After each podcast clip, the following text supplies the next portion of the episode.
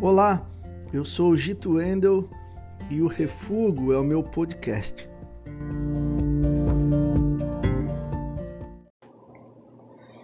Fala gente, tudo bem?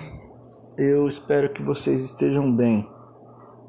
Olha só, essa semana com muita tristeza recebi a notícia de, de, um, de um senhor que eu gostava muito, é, gostava dos seus escritos e do seu jeito de ser ele faleceu, o rabino Jonathan Sachs.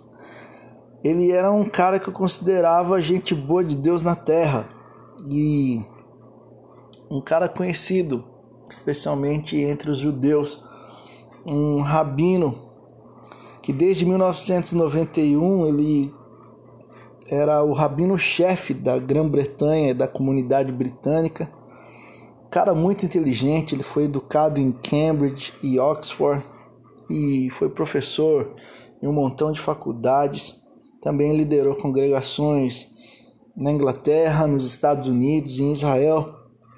E era alguém que sempre que eu podia, eu lia e ouvia, e agora confesso que com a sua perda eu vou me esforçar ainda mais nas leituras, no legado que ele deixa, especialmente por escrito. É, e por causa disso, eu queria ler um texto do Rabino Jonathan, que está no livro Do Otimismo à Esperança. São coletâneas né, de pensamentos do dia a dia. Foi lançado aqui no Brasil pela editora Sefer. E eu gostaria de ler um, uma, uma parte aqui chamada Estabelecendo a Paz.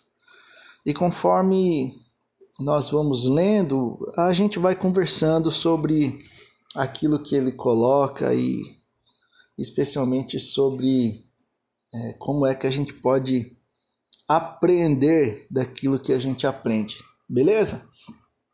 Olha só. Ao nos aproximarmos do dia do perdão, o dia mais sagrado do calendário judaico, os eventos nos Estados Unidos e no Afeganistão ainda ocupam as nossas mentes. Quais eventos são esses? É que em 2001 é, nós tivemos as questões da, das Torres Gêmeas e depois uma invasão do exército americano é, no Afeganistão em busca dos mandantes do atentado terrorista. Né? Ele continua assim: olha, nós passamos por todos os estágios do luto. Primeiro o choque, então a descrença, daí a raiva e agora uma tristeza profunda pelos milhares que morreram e pelo senso de segurança que morreu também. E isso vai exigir não só uma resposta diplomática e militar, mas também uma resposta religiosa. E é legal para nós analisarmos o que ele está escrevendo olhando para trás, olhando para 19 anos atrás, em que nós vamos percebendo que as coisas se desenrolaram assim. Teve uma resposta não muito diplomática, teve uma resposta militar e houve muitas respostas religiosas, mas que elas vieram é, na contramão daquilo que a gente imaginava. O rabino continua assim: Nós já vimos o poder da religião para exprimir sofrimento, mas também já vimos para consolar e dar esperança.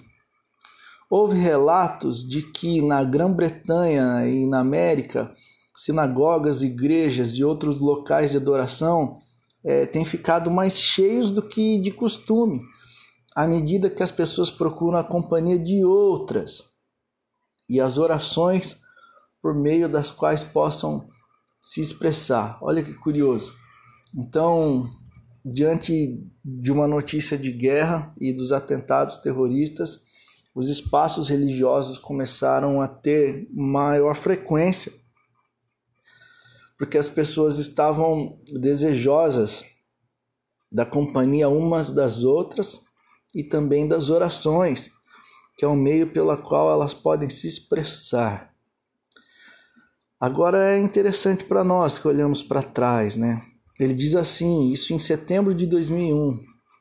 Nós vimos também a outra face da fé, na ira dos que cometeram esses atos terríveis, aparentemente em nome de Deus. E agora a gente pode pontuar aqui: os atos terríveis foram é, executados em nome de Deus quando os ataques terroristas foram feitos nos Estados Unidos e quando a resposta foi dada aos países islâmicos, também foi usado o nome de Deus. Então, se a gente fosse tentar trazer a lógica para as religiões, é, um atentado foi em nome de Alá, outro atentado foi em nome do, de Deus, Deus, Pai de Jesus, Deus do cristianismo. Olha só, ele vai pontuar assim: olha, os ataques não têm nada a ver com o Islã, que é uma religião antiga e honrada. Olha que quem está falando isso é um judeu, e é por isso que é interessante a leitura do Jonathan Sachs, porque ele é um cara ponderado. Ele vai dizer assim: os ataques têm tudo a ver com uma certa mentalidade para qual qualquer fé é vulnerável e que visa simplificar as complexidades da vida. Prestem atenção. O fundamentalismo religioso é a tentativa de impor uma verdade única a um mundo plural. E isso pode ser mortal. Como crente religioso que sou, eu tenho de encarar o fato de que a religião não é sempre uma coisa boa. Normalmente ela se comunica com o melhor de nós, mas muitas vezes ela pode falar com o pior de nós. A religião é como o fogo, aquece, mas também queima. E nós somos os guardiões da chama. As grandes religiões enfrentam hoje seu mais profundo desafio desde as guerras religiosas dos séculos 16 e 17. Poderá a visão profética de paz provar ser mais forte do que apelo à guerra santa? Uma coisa é certa: se a religião não é parte de uma solução, ela certamente será parte do problema. Ontem, durante visita ao Cazaquistão, o Papa falou da lógica do amor que poderia resolver o conflito entre as grandes religiões. E a outra, tirada do dia do perdão, a dia do perdão judaico, que é a lógica de perdoar. Deus, disseram os sábios, perdoa os nossos pecados contra ele, mas não perdoa nem pode perdoar os nossos pecados contra os outros, até que eles também tenham nos perdoado. Só podemos ficar em paz com Deus quando fazemos as pazes com os nossos companheiros seres humanos. Esse é o grande antídoto ao fundamentalismo. Deus nos deu muitas crenças, mas apenas um mundo no qual temos de aprender a viver juntos, e nesta era global, ele está ficando cada vez menor. Por que, que eu li esse texto, esse trecho do texto do rabino Jonathan Sachs? muito por conta da, da perda que nós tivemos desse grande irmão, gente fina, mas também porque ele toca num ponto que é muito importante, porque nós não conseguimos vencer esse ponto de 20 anos para cá, e eu honestamente acho que as coisas pioraram. Nós ainda somos reféns do fanatismo religioso. E o fanatismo religioso ele está agora, nesses dias, especialmente nos últimos cinco anos, ele está ainda mais forte. E no Brasil nós temos vivido um fenômeno curioso, que é o fanatismo religioso dos evangélicos que lutam contra a laicidade de Estado.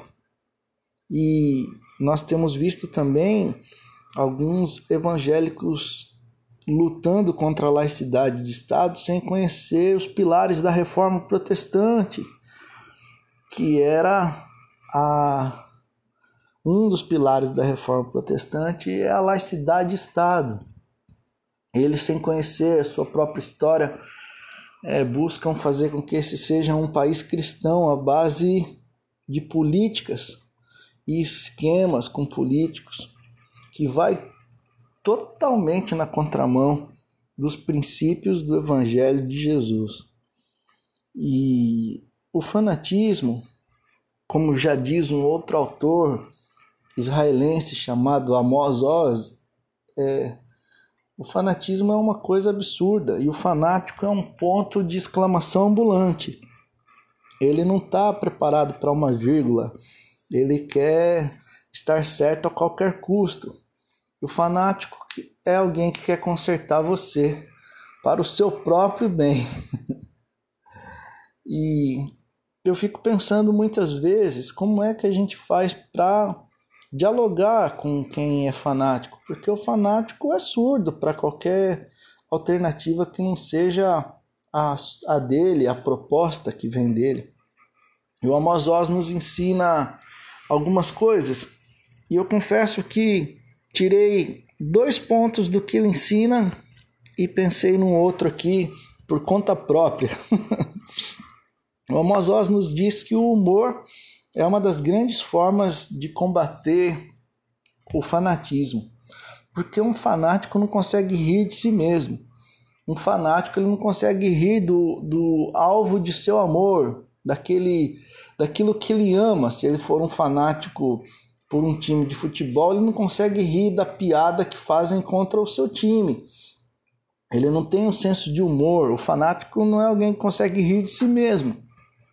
Ele não consegue olhar para a barriga dele que está crescendo e falar, pô, tô gordo, tô rindo de, de mim mesmo. Não, o fanático ele fica desesperado.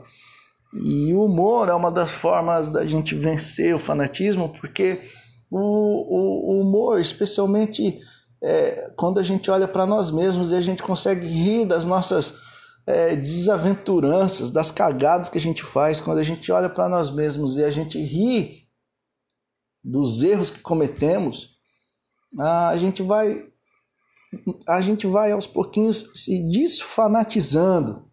A gente vai ficando gente mais leve, gente mais tranquila, gente que consegue ouvir uma opinião diferente. Rir de si mesmo é uma das melhores alternativas para a gente combater o fanatismo em nós. Isso também é uma das formas para a gente ver se nós não estamos nos tornando fanáticos. Quando alguém critica o cara que você vota, ou o time que você torce, ou a comunidade de fé que você frequenta, e essa crítica ela é sensata, embora você não concorde com ela, se você lida com essa crítica com vontade de estrangular o cara, ou se você acha graça naquilo que ele disse, que de fato não é uma graça irônica de quem debocha, ele de fato construiu uma crítica interessante. De você conseguir rir de si mesmo é um dos sinais de que você ainda não se fanatizou, ou rir daquilo que é o, o alvo do teu amor, do teu fanatismo. Então, Amos Oz vai nos ensinar que o humor é uma das soluções para a gente combater o fanatismo em nós. A outra dica que ele nos dá é acerca da imaginação. A gente pode ajudar os fanáticos a imaginar aquilo que ele está propondo de uma maneira que as coisas sejam mais palpáveis. Ele conta que uma vez ele pegou um táxi que estava indo lá em Israel. Ele estava indo para uma região mais afastada, então ele pegou um táxi com um israelense e conforme eles iam conversando, o israelense reclamou da ocupação palestina.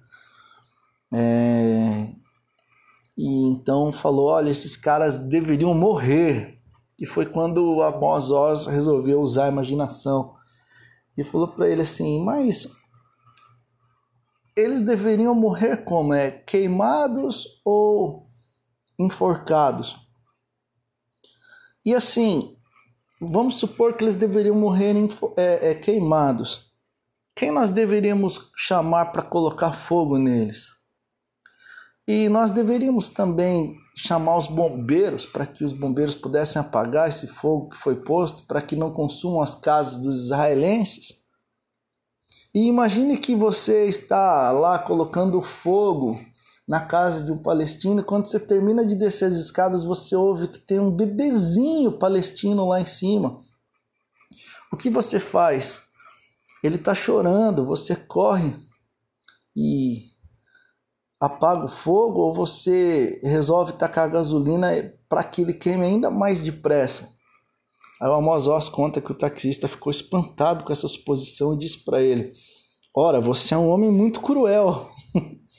e foi quando Amos Oz entendeu que a imaginação favorece com que a gente entenda a crueldade que a gente fala, ou coisas que a gente fala que a gente acha que não tem peso, mas que é alvo de muito fanatismo, é, é, é consequência, na verdade, de muito fanatismo, machismo, é, homofobia e partidarismo e religiosidade, tantas outras coisas, né?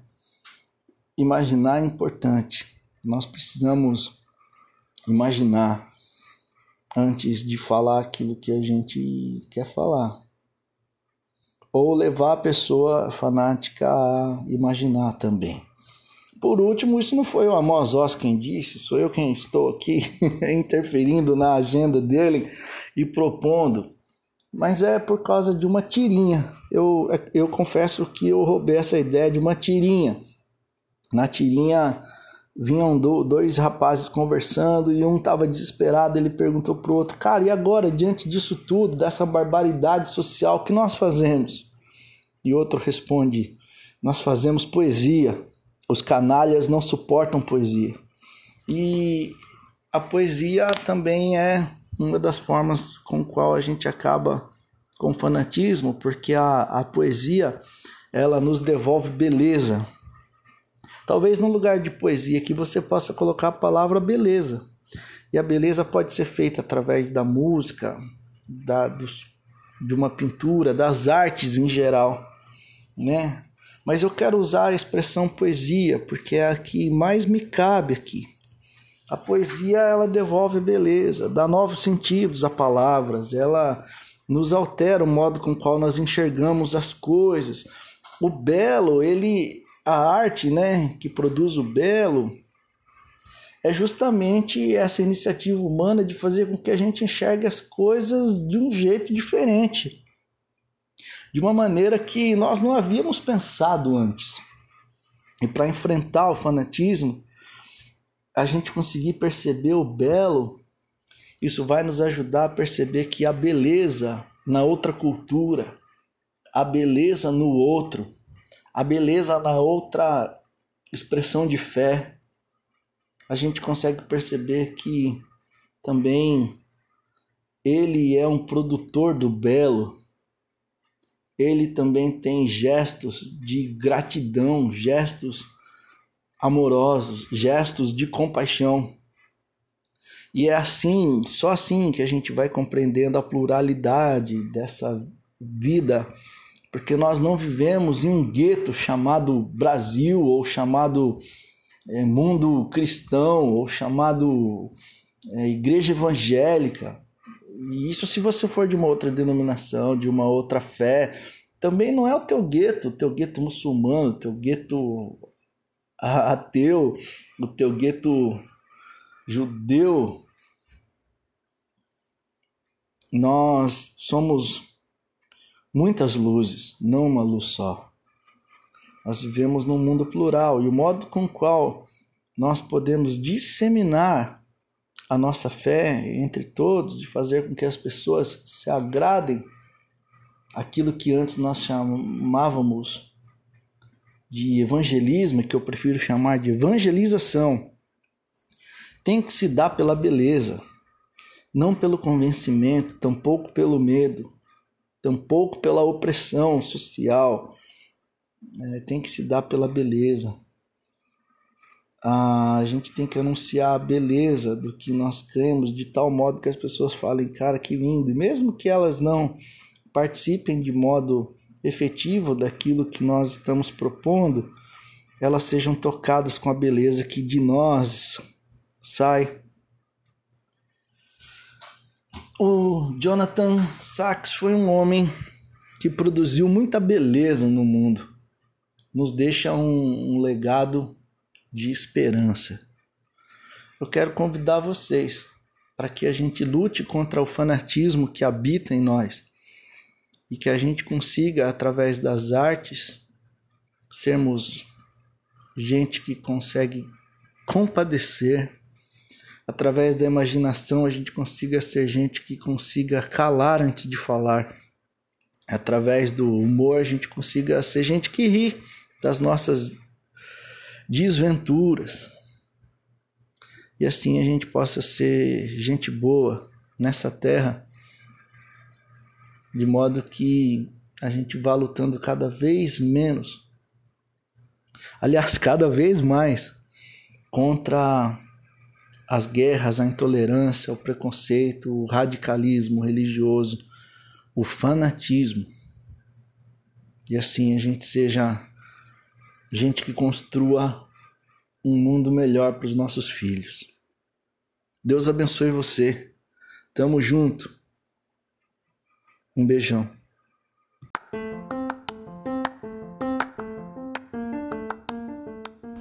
Você ouviu o podcast Refugo. Se curtiu, compartilha com a galera aí e siga a gente em tudo quanto é rede social. Eu sou o Gito Wendel e o Refugo é o meu podcast. Valeu!